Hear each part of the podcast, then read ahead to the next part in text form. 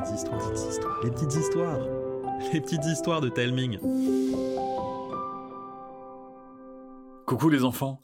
Aujourd'hui, Karine et moi, nous allons vous raconter La déesse du froid éternel, le sixième épisode des aventures de Zeph et Jim, écrit par Thomas. Bonne écoute. Sous leurs pattes, le pont de glace est si froid qu'il en devient brûlant. Seule l'Akita ne paraît pas en souffrir. Devant les trois compères se dresse l'île bleue. On dirait un saphir trônant sur l'océan. Pour pénétrer sur l'île, l'Akita leur soumet une drôle d'idée. Tu veux qu'on fasse semblant d'être tes prisonniers? Si l'on veut entrer sans être démasqué, je ne vois pas d'autre solution. Et arrivé là-bas, tu n'as plus qu'à nous livrer au général Cachou? Nous avons un accord. Euh, L'Akita n'a pas tort. C'est le meilleur moyen pour tromper les gardes. Et à moins que tu aies un déguisement de renard des glaces dans ton sac, je vois pas comment faire autrement. Et si elle nous trahit? Moi, j'y fais confiance. Bon, j'imagine que ça doit me rassurer. Zeph et Jim se laissent donc entraver les pattes avant. Marcher sur un sol gelé n'est déjà pas une chose aisée, mais là, ça devient un vrai numéro d'équilibriste. Malgré cette nouvelle difficulté, la porte sud se dresse bientôt devant eux, gardée par deux soldats qui leur lancent un sourire mauvais. Tiens, tiens, une revenante. Pourquoi t'arrives qu'aujourd'hui Nos troupes sont rentrées depuis longtemps et l'invocation de la déesse débute ce soir. Comme si je devais répondre à un larbin dans ton genre. Je dois voir le général Cachou de toute urgence. Il est occupé, et ça m'étonnerait qu'il veuille te recevoir. Il est persuadé que sa petite protégée a déserté. Et c'est qui cela Des casse-croûtes Imbécile. Ce sont mes prisonniers. Je dois les livrer au général de toute urgence. Laisse-moi passer, ou il sera mis au courant de votre insolence. Les deux gardes dévisagent l'Akita. Le premier fait un pas en arrière. Sans attendre, la renarde le bouscule et franchit la porte. Une agitation palpable règne à l'intérieur. Plus qu'à un village, l'endroit ressemble à un camp militaire, un camp prêt à partir en guerre. Les habitants chargent du matériel ou affûtent des lames. Alors, comme ça, tu es la petite protégée du général Il m'apprécie seulement pour mes pouvoirs, qu'il juge plus puissants que la normale. Et euh, pourquoi tout le monde court partout? Je ne sais pas, mais ce qui est sûr, c'est que ça ne va pas nous faciliter la tâche pour libérer vos chamans. Il faudrait déjà les localiser.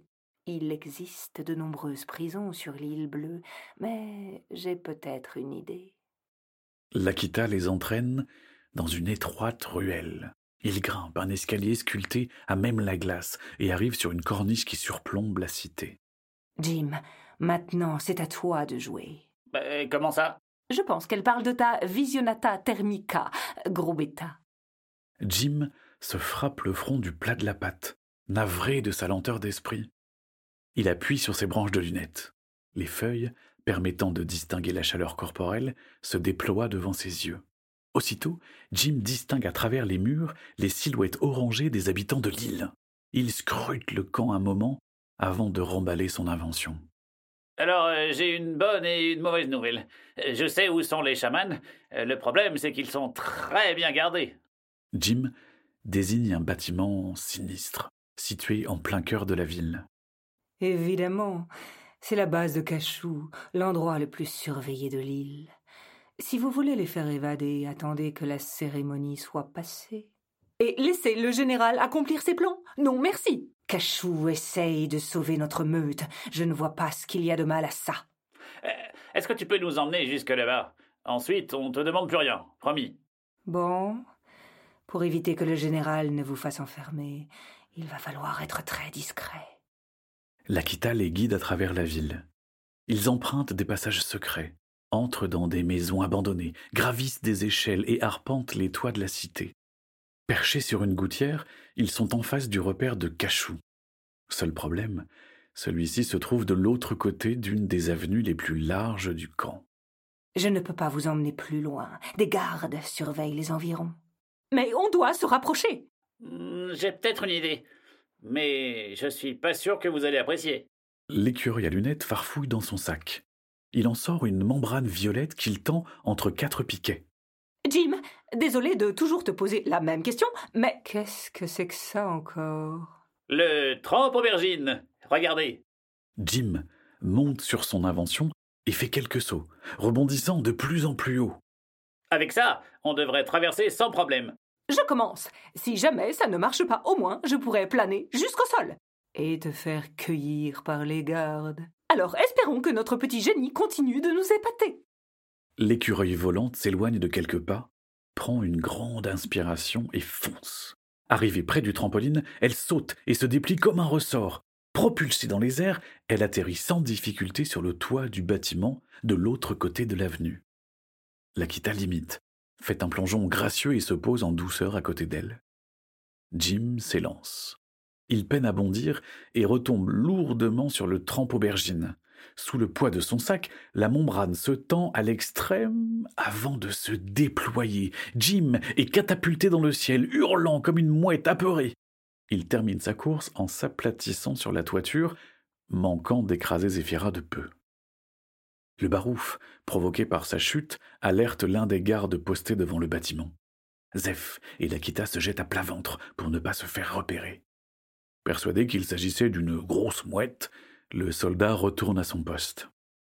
À l'aide d'une de ses griffes, Lakita crochette une lucarne donnant sur la pièce principale. Dans un coin, les six chamans sont assis par terre, ligotés de la tête aux pieds. Des gardes, armés jusques aux crocs, les surveillent.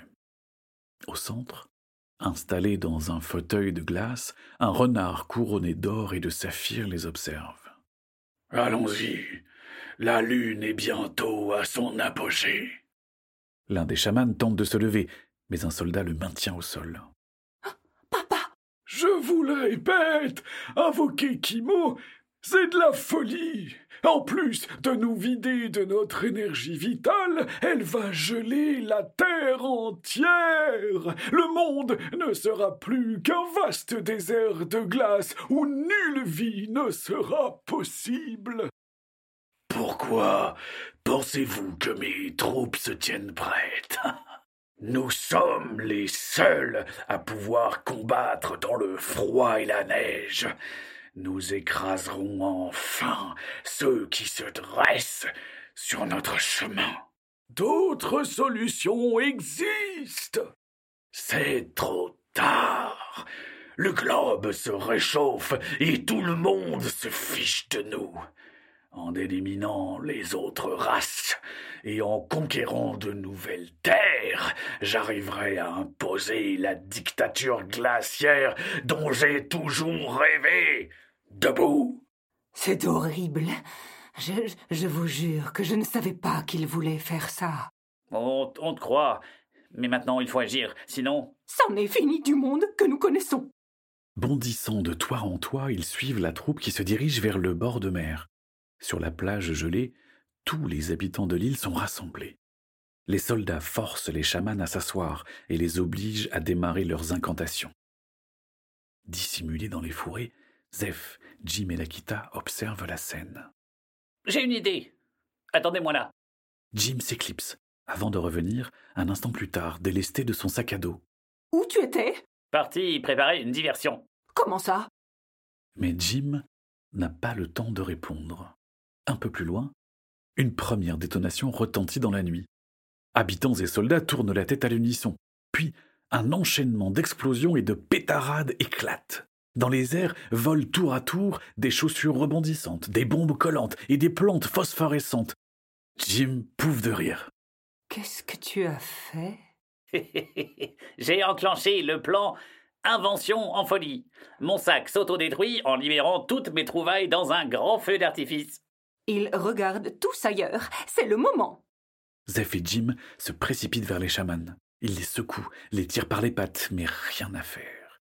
Ils sont hypnotisés par leurs prières. Soudain, un trait de lumière descend du ciel et percute la mer. Tout devient blanc. Puis Kimo, la déesse de l'hiver, apparaît. Le feu d'artifice s'arrête. La foule entière se tourne vers la divinité. Jim n'a jamais vu une créature pareille. Elle mesure plus de six mètres de haut. Ses cheveux dorés tombent jusqu'à ses pieds et ses yeux sont comparables à deux diamants bruts. Le général Cachou s'avance vers elle.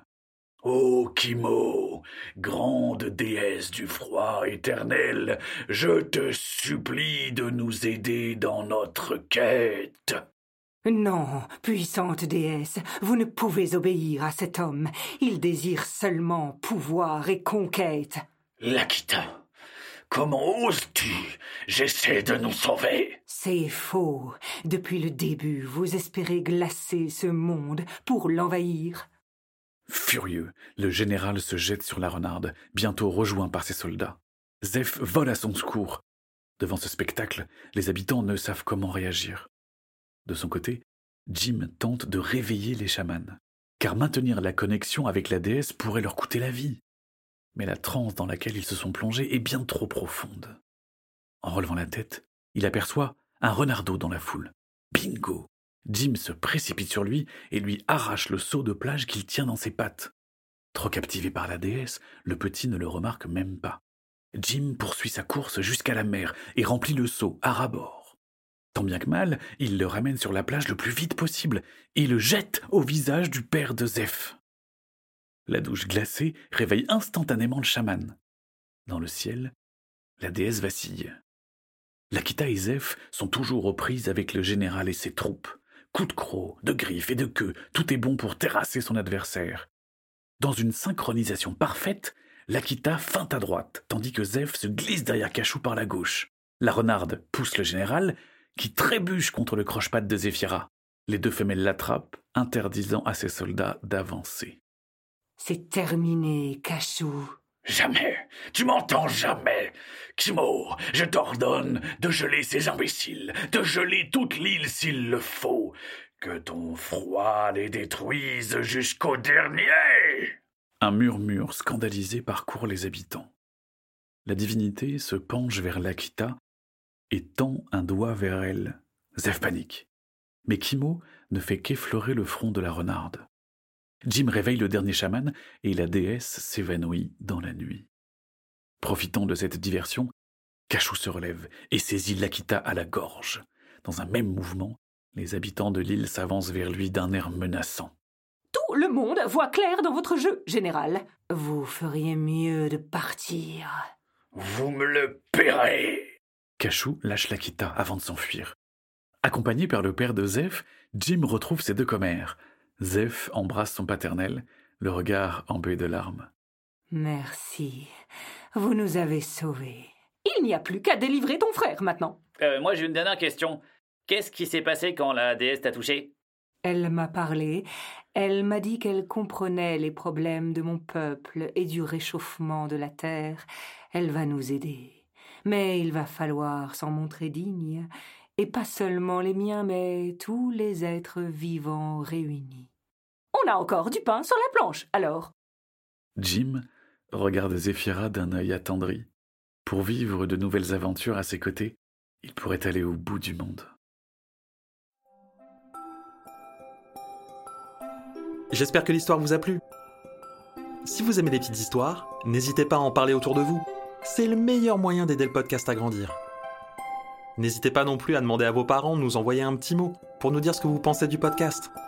Mail, Facebook, Instagram, on lit et on répond à tous les messages. Je vous embrasse et je vous dis à bientôt.